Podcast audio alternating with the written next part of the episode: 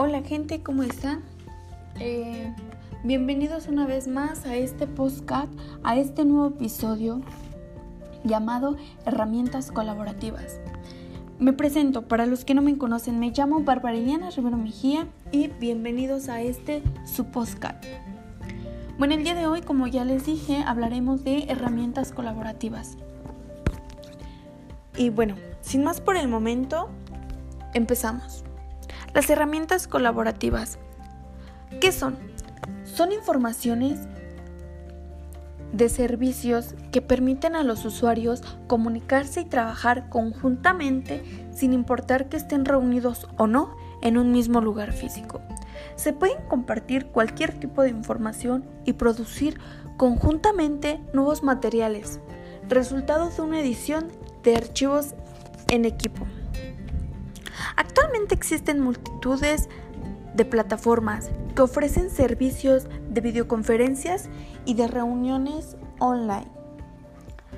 Las herramientas colaborativas han cambiado de manera drástica la manera de trabajar, la manera en la que nos reunimos. Lo que antiguamente se consideraba ciencia ficción es ahora una realidad. Ya en 1943, la empresa canadiense Seagram Company mostraba en un anuncio publicitario, chequen bien, en un anuncio publicitario, que cómo hacía negocios globales en un videoteléfono. Aunque al parecer nunca hubo consistencia de que lo llegaron a usar. En este anuncio muestran cómo algunos publicistas ya predicían cómo sería la forma de trabajar en el futuro. O sea, ¿se dan cuenta de eso? Es, es grandioso cómo desde tiempos atrás, claro, vamos evolucionando mucho y, y nos vamos dando cuenta que esto ya se predecía, ¿no?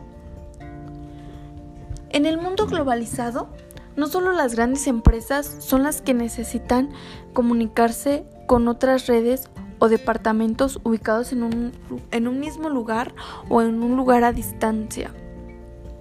Aún una pequeña o mediana empresa también puede tener proveedores o clientes en cualquier lugar del mundo, diferente país, diferente ciudad, qué sé yo. Y esto en contexto trabaja con herramientas colaborativas. Pueden ser diferentes respecto a la competencia. La videoconferencia es una herramienta colaborativa muy útil, por cierto. Actualmente existen multitudes de plataformas que ofrecen servicios de videoconferencias y reuniones online, como ya anteriormente lo dije. Claro, algunas de estas deben de tener unos criterios muy específicos el cuáles son, la calidad del video debe ser muy buena para que podamos visualizarnos bien de una pantalla a otra. También la posibilidad de compartir archivos con los participantes para que tú al momento de esa junta puedas ver lo que el otro está viendo. La posibilidad también de grabar el audio o el video de esa, de esa conferencia. La integración con otras utilidades como las redes sociales, discos virtuales, etc. también es muy importante, como el número de participantes. Otra, la compatibilidad con otras plataformas. Pueden ser Windows, Mac, Linux, Move, el móvil, etc. O sea, Android, cualquier este, plataforma que a ti te sea útil para tomar esas videoconferencias. Utilizar o la utilización de medios de elementos multimedia. También la posibilidad de que tú utilices y puedas utilizar los chats públicos o privados, ya que tú, qué sé yo, en tu dispositivo no sirve el micrófono, ahí está el chat para que tú a través de un mensaje predeterminado les puedas eh, mostrar tu tipo de, de idea o lo que tú tengas planeado, ¿no? Bueno, ahora también les quiero hablar sobre la importancia de estas herramientas en la educación. Como sabemos en la actualidad, los estudiantes tuvimos que ocupar también esta nueva modalidad gracias a una pandemia. Miren, les quiero les quiero dar a conocer las seis mejores herramientas colaborativas para la educación. Estas eh, son muy útiles. Como le digo, no, no todos eh, pudimos visualizar bien esto porque no todos estábamos familiarizados con esto. Los desarrolladores están creando multitud de las llamadas herramientas colaborativas, en las cuales varios usuarios pueden interactuar para crear un documento, una carpeta, una página web o en general cualquier elemento creativo o de creación digital. Las herramientas, claro, colaborativas para la educación hay muchas. Pero, ¿cuáles son las más importantes? ¿Cuáles son las que a nosotros nos facilitan más las cosas? He aquí las que les voy a decir algunas. Dropbox es una, un servicio de almacenamientos en la nube más utilizados del mundo. MicroOffice 365 se ha vuelto volcado con Internet.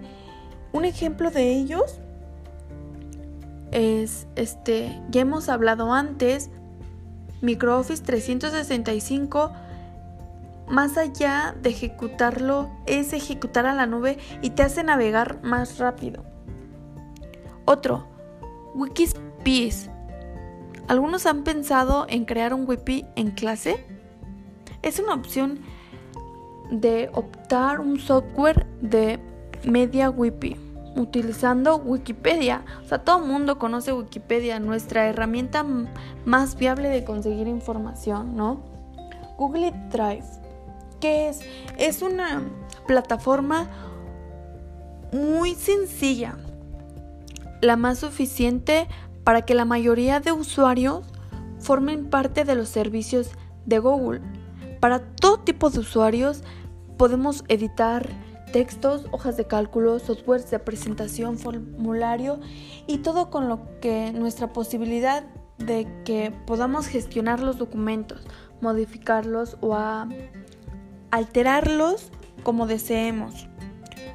Otro es Bounce App.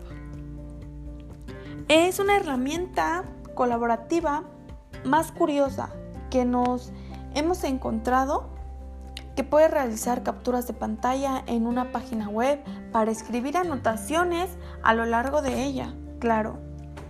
También tenemos Price. Es una plataforma que presentamos diferentes, eh, diferentes tipos de herramientas. Es innovadora y única. Ya hablando más en profundidad, es para resolver y poder modificar tu archivo para hacer presentaciones a un grupo. También tenemos También hay mm, herramientas colaborativas para el trabajo. Para el trabajo ocupamos, ¿qué son? Em, Zoom. Las, eh, estas herramientas, ¿qué es Zoom?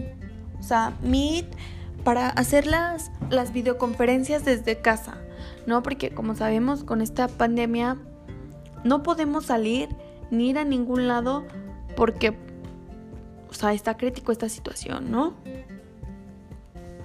Para el trabajo podemos utilizar, como ya les dije, Zoom. Permite realizar reuniones virtuales y videoconferencias, claro. Está Slack. Sirve para espacios de trabajo virtuales a través de canales, lugares donde consideres tú los mensajes y herramientas o archivos. Trello es una aplicación multiplataforma, es una de las más utilizadas en el mundo para administrar y gestionar proyectos. Workplace Facebook, es? Un espacio de trabajo virtual más popular del mercado con un manejo y funcionalidad similar a Facebook. También está Grip, es un software de gestión de proyectos en empresas y organizaciones de distintos tamaños. Y así como esas tenemos muchas. Pero bueno, las más las más utilizadas que a ti te sirven, la principal porque pues, haces videoconferencias y todo es que hasta el momento, por lo que se sabe, es la más utilizada. Bueno gente, pues al parecer con esto me despido, espero y esta información les sea de gran utilidad. Fue un placer volverlos a ayudar. Me despido y recuerden que yo soy Barbariliana Rivera Mejía.